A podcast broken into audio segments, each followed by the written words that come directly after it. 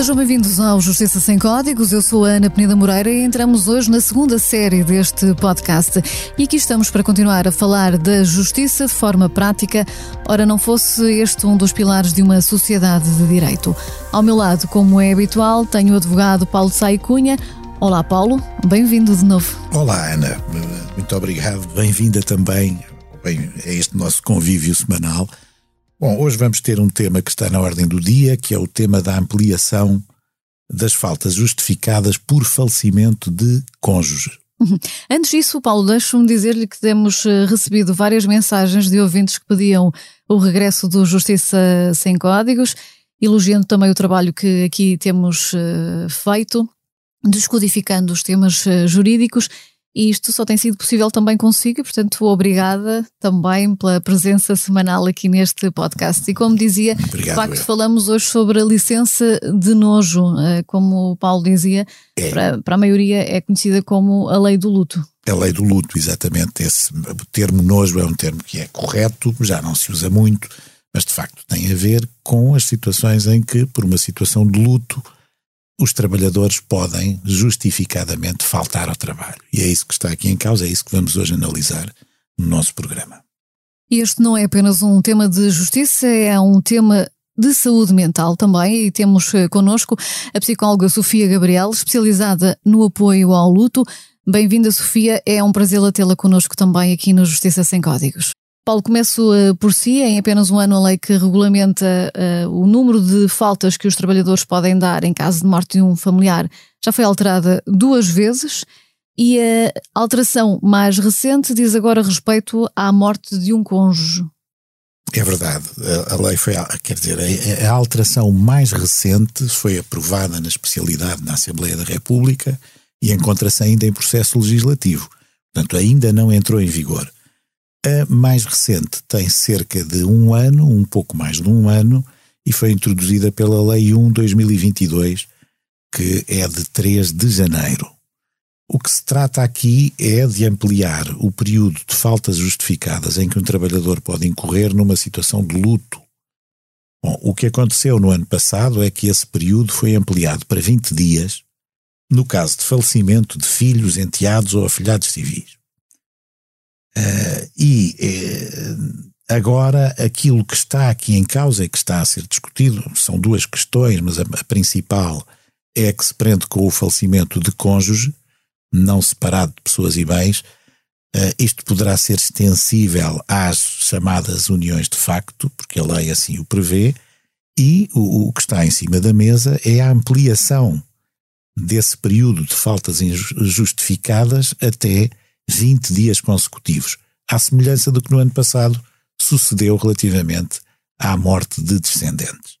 Portanto, perante a morte de um marido, uma esposa, eh, um companheiro, 20 dias de faltas justificadas ao trabalho. Exatamente. Sofia Gabriel, da experiência que tem eh, como psicóloga especializada no apoio ao luto, considera que a lei finalmente se adequa às necessidades de quem entra num processo desta natureza? Olá, uh, mais uma vez e começar talvez por agradecer o, o, convite que tanto me honra estar aqui a partilhar com vocês. Começar também apenas por enaltecer que de facto, apesar de a morte fazer aqui parte do ciclo da vida do ser humano, pode ser para algumas pessoas uma experiência emocionalmente muito violenta e com uma natureza traumática apesar de que a nossa sociedade ao longo dos anos e a morte continuar a ser em parte aqui um tabu no século XXI e existir uh, aqui uma pequena conspiração do silêncio em relação ao luto e uma tentativa de reprimir as emoções das pessoas em luto, eu acho que estas medidas permitem-nos aqui avançar. Ainda assim, dado que cada processo de luto eh, é único, estes 20 dias podem ter aqui um impacto uh, diferente. Para algumas pessoas, o regresso ao trabalho é aqui uma tarefa emocionalmente muito exigente, para outras pessoas é exatamente o regresso à rotina e à estabilidade que proporciona aqui algum alento para gerir emocionalmente a perda. Uhum. E apesar de todas essas eh, diferenças, na sua opinião, é ou não é importante parar? Há pessoas que dizem que o trabalho ajuda a esquecer mas eh, na sua opinião especializada, aconselharia a maioria das pessoas a parar efetivamente? Claro que sim, sim. Ou seja, para um contacto com a dor inicial, que permite aqui processar emocionalmente a, a perda e só após esse contacto inicial regressar progressivamente ao trabalho e com expectativas realistas aqui para o nível de produtividade, rentabilidade, capacidade de atenção, concentração e por vezes com ajuda psicológica é possível gerir estas expectativas e este regresso com maior rigor. Uhum. Sofia, foi aprovada também uh, o direito a faltas por luto gestacional. Portanto, os pais, pai e mãe, têm direito a três dias. Três dias uh, para 20 é uma grande diferença, ou seja, três dias Sim. de luto gestacional para 20 de um filho já nascido, uh, a diferença é bastante grande. Um, eu, eu, conheço, se calhar todos conhecemos, casos de mulheres que perderam os filhos quase no término da gravidez o quarto já mobilado, um nome escolhido. Em que momento é que um filho uh, passa a ser considerado um filho? Uh, é só depois de nascer? De todo, de todo, Ana. O, ou seja, um filho é aqui considerado um filho a partir do momento em que há identificação da gestação. E algumas teorias até apontam aqui a partir do momento em que o casal toma a decisão de investir na parentalidade, é aqui quase que iniciada a construção de uma relação simbólica, emocional com o filho que está a ser idealizado. Daí que a perda estacional possa ser aqui também uma experiência traumática, porque há aqui uma ruptura de uma relação emocional, de uma forma muito inesperada e violenta, que tinha vindo aqui a ser construída imediatamente após a identificação da gestação. E, portanto, na sua opinião, é, estes três dias é muito pouco? Sim, e o feedback que eu tenho vindo a receber de algumas mães e pais em luto é que estes três dias não só são pouco, na perspectiva destes pais em luto, como também podem aqui alimentar um pouco o estigma social e a não legitimação desta perda, não é? Pela diferença de três dias versus 20, não é? E muitas vezes há até uma alteração física que dificulta uh, essa forma de encarar de novo o dia a dia, porque uh, muitas vezes as mulheres uh, são confrontadas com pessoas que pensam que, que, que há uma gravidez que foi bem sucedida. Sim, sim, sim. E também por vezes o estigma eh, que acompanha aqui este, este luto estacional. Eh, muitas mulheres partilham que, apesar da intenção do outro lado poder não ser aqui negativa, não é? E por vezes em momentos de stress recorremos aqui ao que é confortável e familiar, são muito frequentes frases como uh, és nova, podes engravidar novamente, tenham calma, ainda era um bebê, em perdas mais, mais precoces, que de alguma forma vêm aqui invalidar o sofrimento e que até alimentam aqui o isolamento social e a alimentação deste estigma. Muito bem. Paulo Sei Cunha, uh, Há pouco já explicou um bocadinho esta questão, estes 20 dias consecutivos por falecimento de cônjuge, diz a lei que é para cônjuge não separado de pessoas e bens. Uh, há pouco dizia também já que incluía uh, quem tem uma união de facto, mas caberá neste artigo casais que não são casados, que não são uni unidos de facto? Um, hoje em dia, e já falámos várias vezes dessa questão aqui no Justiça Sem Códigos, há uma sociedade que encara as relações de uma forma muito diferente e há uh, companheiros, maridos eh, e esposas que, não sendo legalmente, vivem há 20 anos juntos. Portanto, esses cabem ou não uh, nesta, uh, nesta lei? Bom, o que a lei diz, e essa parte mantém-se em vigor, é que uh, estes uh, dias consecutivos, que passarão a abranger então os cônjuges, uh, são aplicáveis no caso de falecimento de pessoa que vive em união de facto ou economia comum com o trabalhador.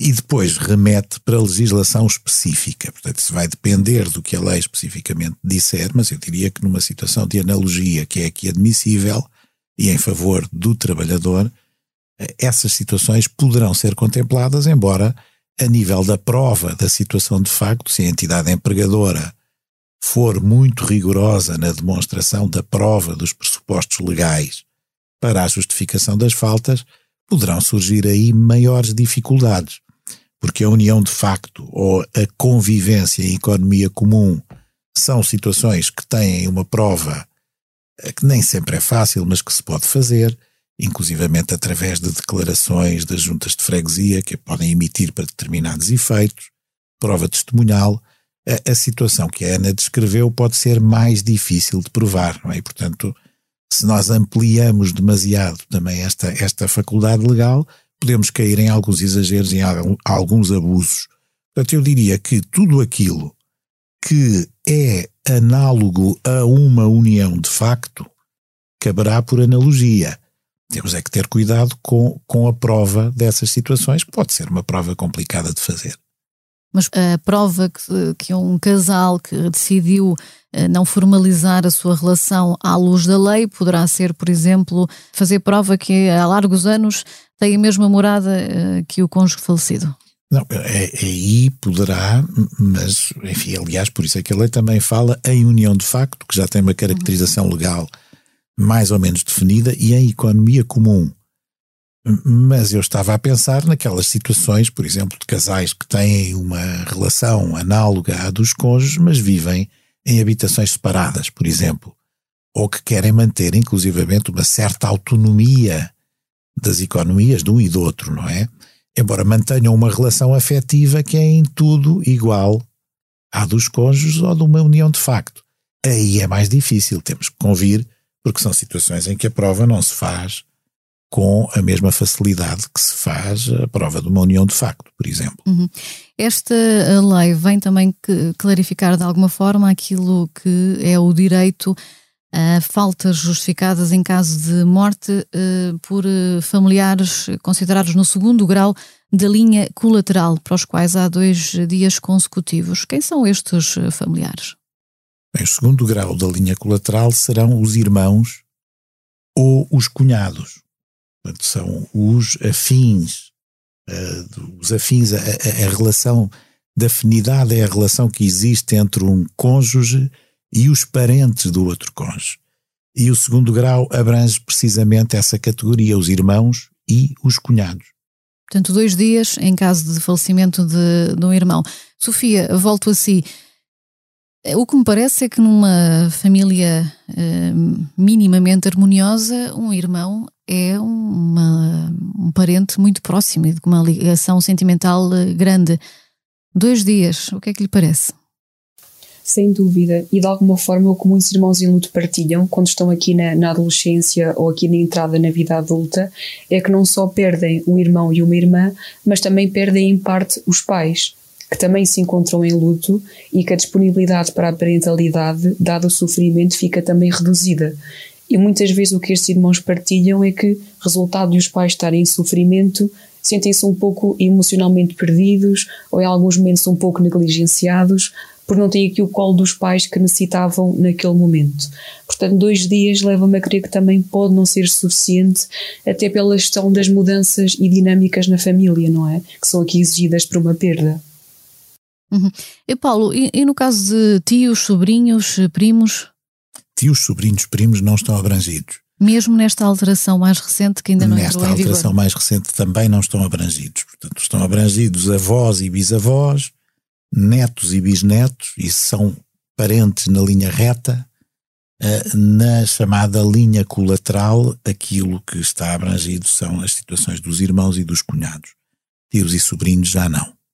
Não sei se partilham comigo esta opinião, mas a mim custa-me bastante entender que a lei não preveja dias para a morte de sobrinhos. A Sofia partilho da, da, sua perspectiva e se calhar acrescento que de facto, independente aqui do laço familiar, não é? O mais importante é a intimidade e proximidade emocional que mantemos com determinadas pessoas, não é? Portanto, por exemplo, para pessoas que possam ter filhos e que o sobrinho é aqui visto igualmente como um filho, não é? Numa relação de proximidade, ou pessoas que não tenham filhos e que o sobrinho esteja aqui numa relação muito próxima, parece-me que é também injusto, não é? Não haver esta consideração ou empatia em termos emocionais proporcionais a esta perda.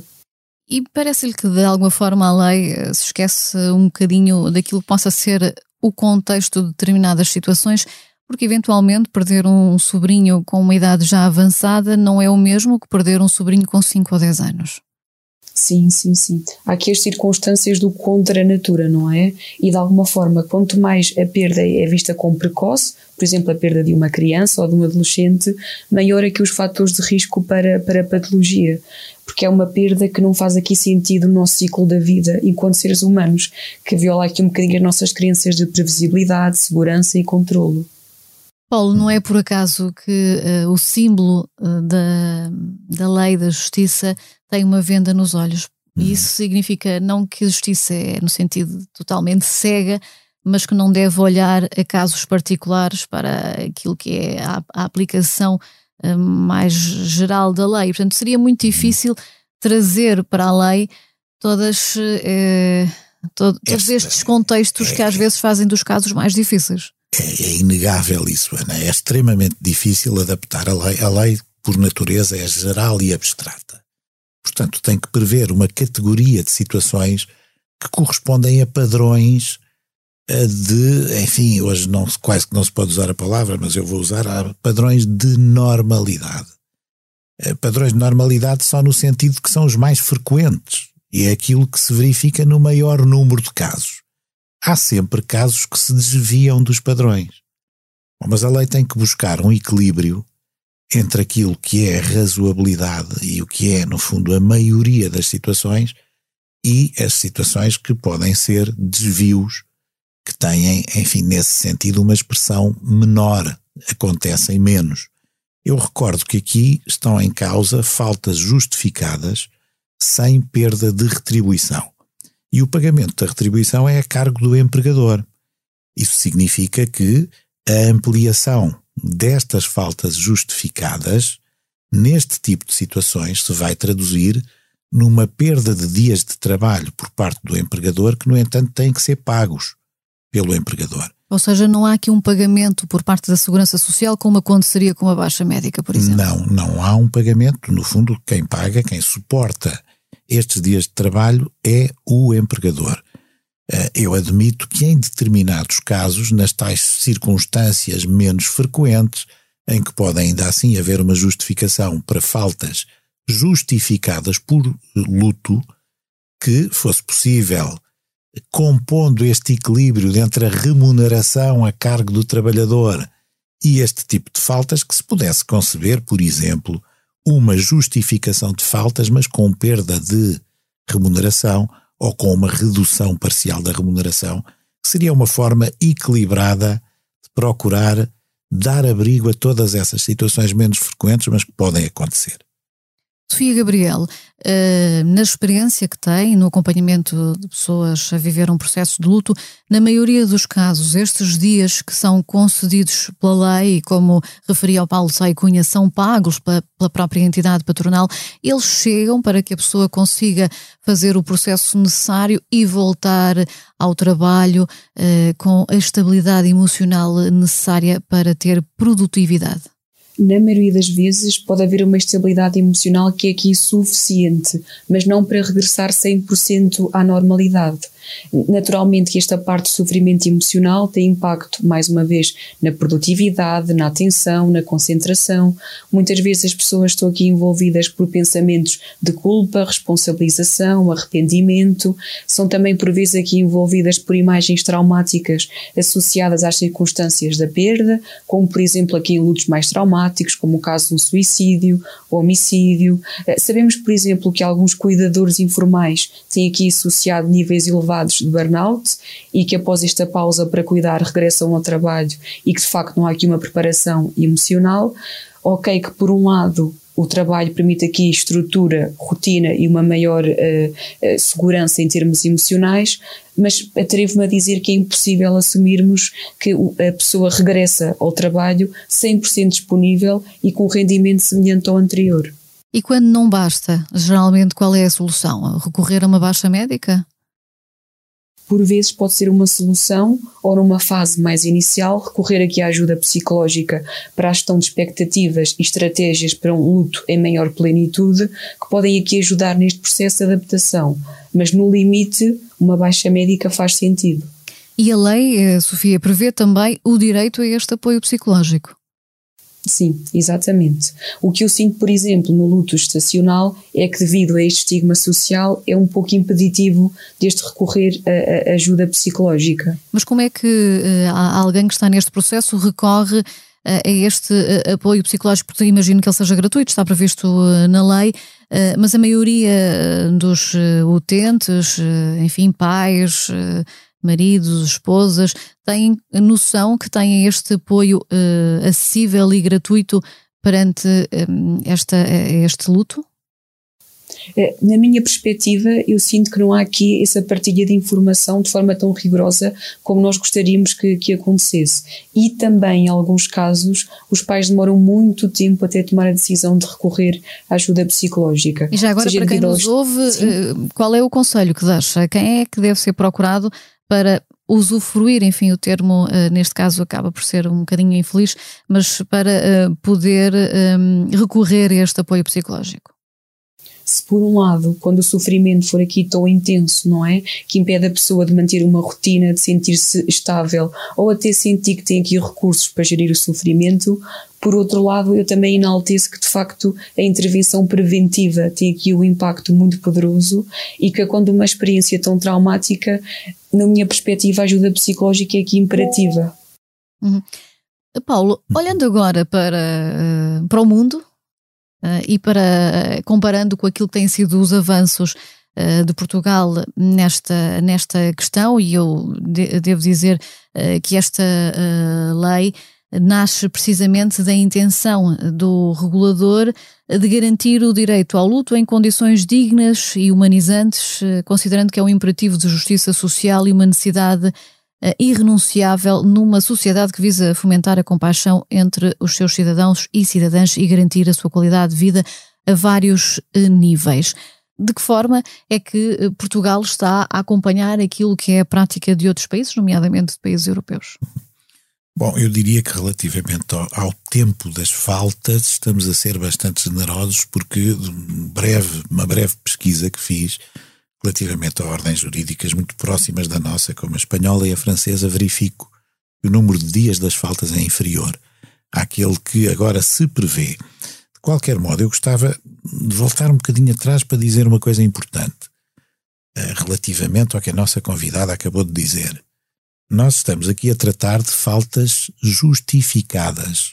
Naturalmente que numa situação de luto, o trauma sofrido pela pessoa pode ser de tal ordem que isso justifica uma baixa médica. A baixa médica é uma situação diferente da falta justificada e pode coexistir e até pode acrescer à falta justificada. Portanto, se este período de faltas justificadas não for o suficiente, naturalmente que o trabalhador em causa pode socorrer-se de uma baixa médica. Aí a questão é que quem passa a suportar os encargos é a Segurança Social e não é já a entidade patronal. Depois, também gostava de salientar outra coisa, é que isto, este, estes direitos, em determinados casos, já existiam na contratação coletiva e podem ser ampliados em favor do trabalhador por instrumentos de uh, contratação coletiva de trabalho. Bom, aquilo que, que acontece na comparação com outras ordens jurídicas é interessante, porque nós estamos a falar aqui, sobretudo, dos dias e da ampliação dos dias das faltas justificadas, mas há discussões interessantes a respeito de outras matérias. Em Espanha, por exemplo, já se discutiu se uh, a morte de um animal de companhia seria suficiente para uh, se prever legalmente uma uh, situação de faltas justificadas por esse luto uhum. de morte do animal de companhia. Portanto, há todo um universo de questões novas que têm vindo a, a surgir e que dá um certo colorido a esta matéria das faltas justificadas por, por, por luto. Porque, de facto, aquilo que, que as pessoas sentem e o reflexo que isso tem uh, na sua capacidade de trabalho, não só a capacidade de concentração, no bem-estar, quer que seja, tudo isso tem um reflexo na, na situação laboral e tem que se adaptar, no fundo, a estas novas realidades. Já agora deixe-me deixe perguntar à nossa psicóloga uh, como é que uh, olha para esta questão do luto relacionado com os animais de estimação? Uhum. Então, segundo as evidências científicas, a ligação emocional que os seres humanos podem estabelecer com o animal de companhia, em algumas circunstâncias, pode ser semelhante ou até transcender uma relação entre dois humanos. De facto, há aqui características como a aceitação incondicional e como a reciprocidade das relações, um amor aqui por ser incondicional, ausente de julgamento ou crítica, que faz com que algumas pessoas tenham aqui uma ligação com uma intimidade emocional superior com o animal de companhia à que têm com algumas pessoas, inclusive da sua família, e que apesar de haver um laço genético, uhum. não há estamos, qualquer tipo de ligação emocional. Numa altura em que ainda estamos à espera para saber se a lei que penaliza maus tratos a animais vai ou não ser considerada inconstitucional.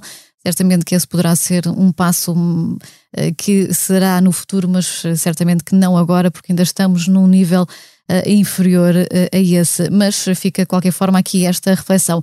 Paulo, voltando a estas questões mais jurídicas, um, estas faltas justificadas, segundo a lei, são em dias consecutivos. Assim sendo, começam a contar a partir de quando?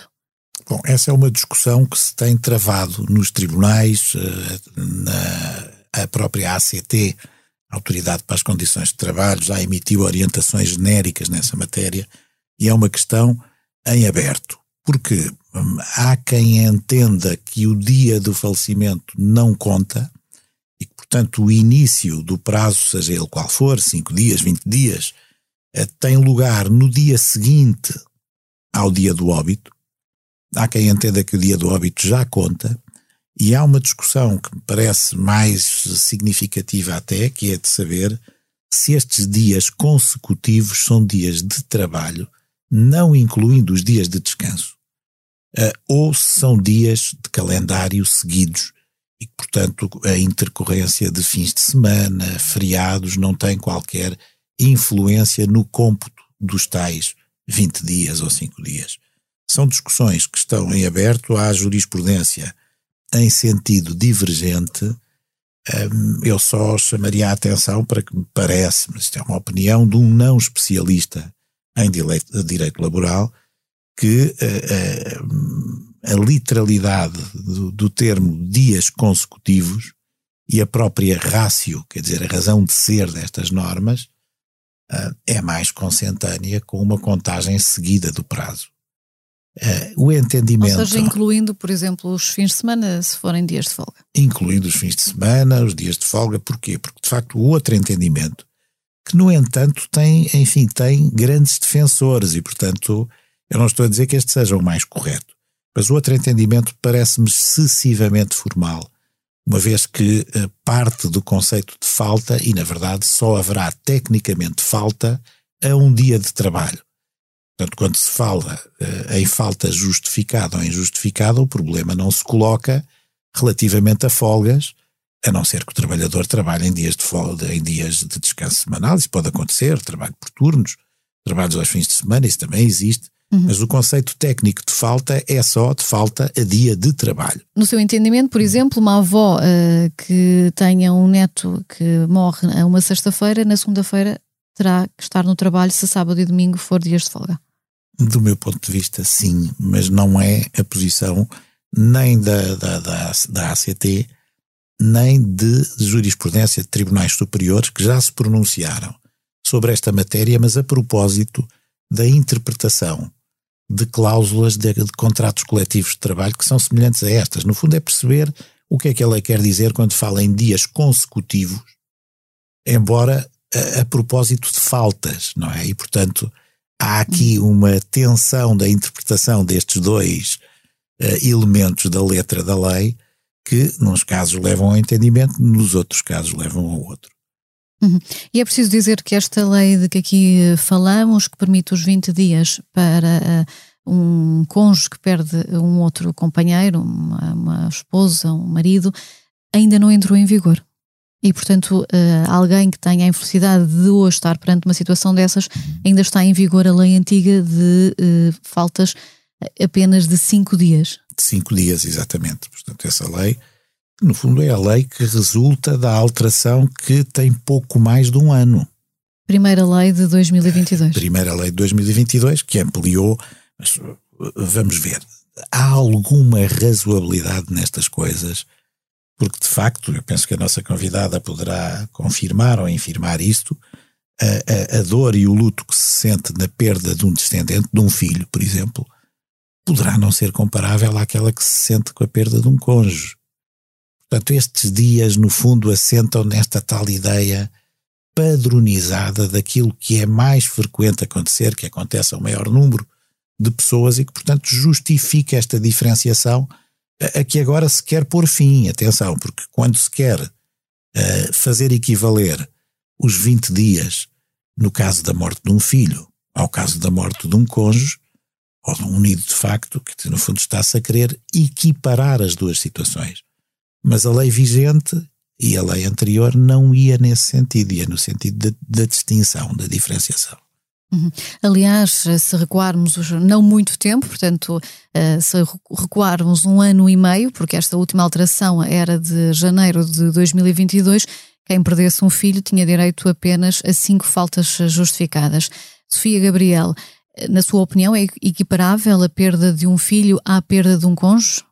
Eh, por um lado, as evidências científicas apontam que a perda mais traumática e mais dolorosa é exatamente a, a perda contra a natura de um filho. No entanto, teríamos aqui que avaliar uma situação uh, individualmente, não é? Sabemos que há pais que se limitam a ser progenitores não é? E estamos aqui a pensar em situações de violência emocional, física, traumáticas. Eh, por outro lado, para casais que não tenham filhos e que dedicam aqui a, a sua vida a, predominantemente a esta relação, também pode ser aqui desenvolvido um luto traumático. Aqui o que temos em consideração é a relação estabelecida com outro ser humano. Contudo, não podemos negar que esta perda contra a natura, quando há uma relação de pais e não de progenitores, é a perda mais Paulo, violenta. Estamos mesmo a terminar, eu acho que o tema justifica que façamos agora aqui a síntese do que vai ser esta alteração da lei.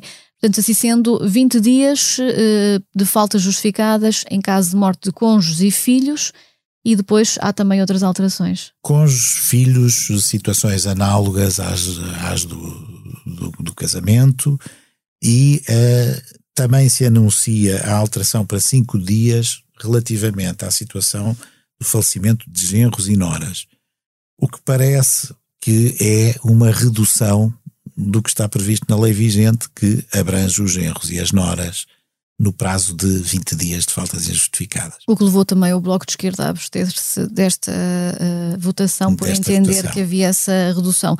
Depois há ainda dois dias para uh, netos uh, e bisnetos o, e também netos, para bisnetos, irmãos, irmãos e cunhados. Irmãos Exatamente. e cunhadas. Exato. E assim terminamos então este podcast. Esperamos que tenha sido útil esta referência à nova legislação. Devo dizer que tenho recebido várias sugestões de temas a abordar enviados para o e-mail do podcast. Continuo a fazê-lo uh, e relembro aqui o endereço justiça sem códigos sic.pt. Aproveito também para ouvir outros episódios do Justiça Sem Códigos e siga-nos nas aplicações de podcast para que possa ser avisado sempre que há uh, novidades. Este podcast conta com a sonoplastia do João Martins, produção de Cristiana Cardoso. Eu sou a Ana Penida Moreira, ao meu lado o advogado Paulo Saicunha e hoje também a psicóloga Sofia Gabriel. Agradeço a ambos uh, o contributo para esta reflexão. O Justiça Sem Códigos regressa na próxima semana. Até lá, já sabe, respeite os seus deveres, exija os seus direitos.